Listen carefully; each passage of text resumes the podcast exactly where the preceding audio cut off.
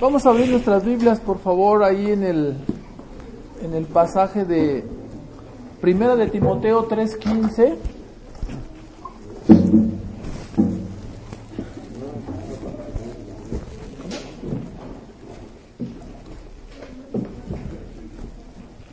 Primera de Timoteo 3:15. Vamos a leer varios pasajes antes de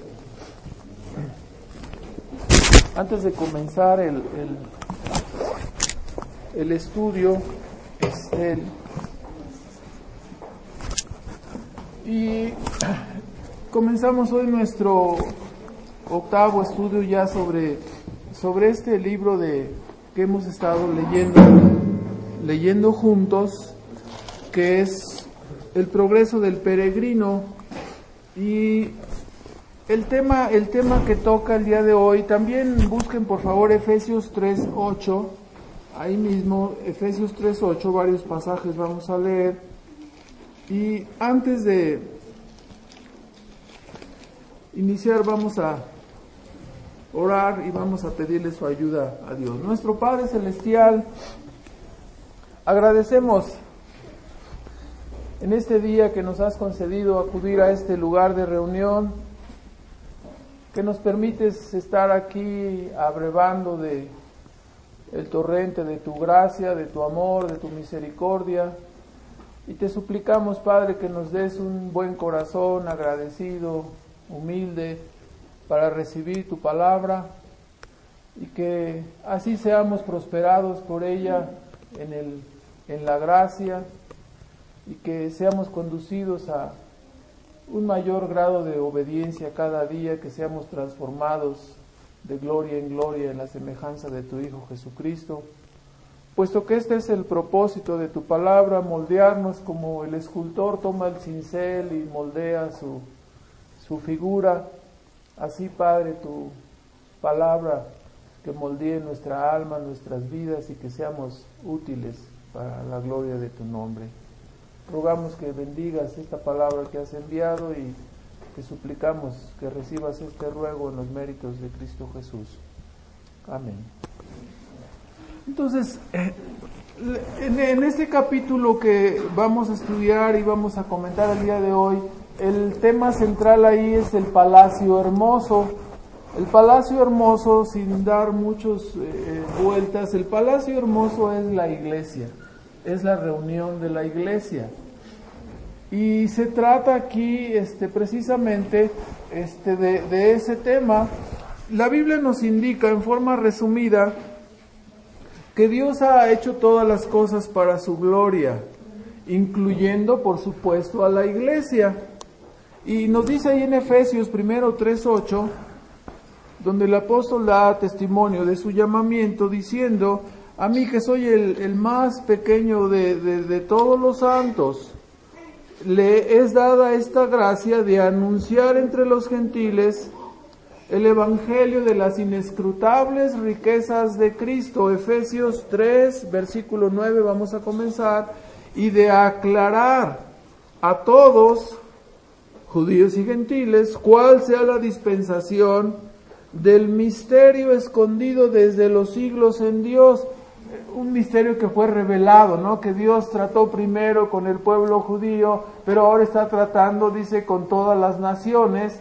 Ahora yo soy apóstol precisamente de los gentiles, dice Pablo. Este misterio estaba oculto.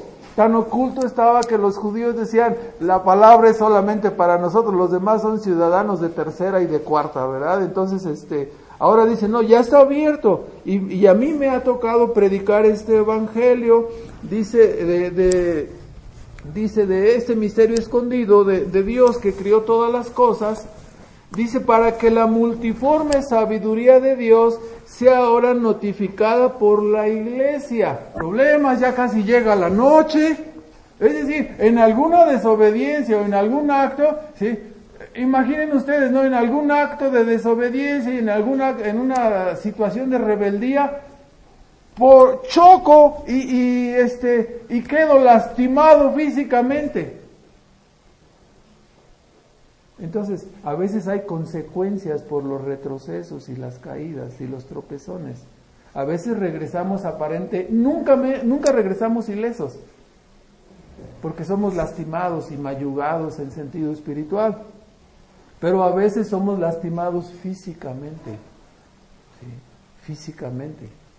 Y, a veces, eh, pues no caminó yo decididamente, no entendí, hasta que, este, voy a decirlo así, me lastimé esta mano, perdí este ojo. Algunas cosas así llegan a pasar. Bueno, este, el peregrino regresa y pasan como lumbre, temeroso y desconfianza corriendo hacia el otro lado, ¿verdad? Es para acá, dice, es para el otro lado. No, dice, si vienes con lo que te vas a encontrar ahorita, tú también te regresarías inmediatamente. Y ya llega y, ve, es que hay fieras en el camino. ¿Sí? Y el primer punto, los leones, los leones en el, en el tiempo de Bonia. ¿Qué eran los leones en el tiempo de Bonia?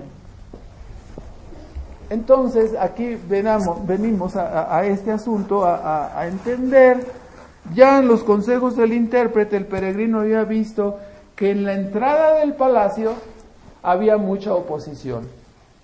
Ahora los leones estaban allí en la puerta de acceso, en el puente de acceso al palacio hermoso que es la iglesia, y sin dar muchas vueltas, en el tiempo del peregrino, los leones representaban al poder civil y al poder religioso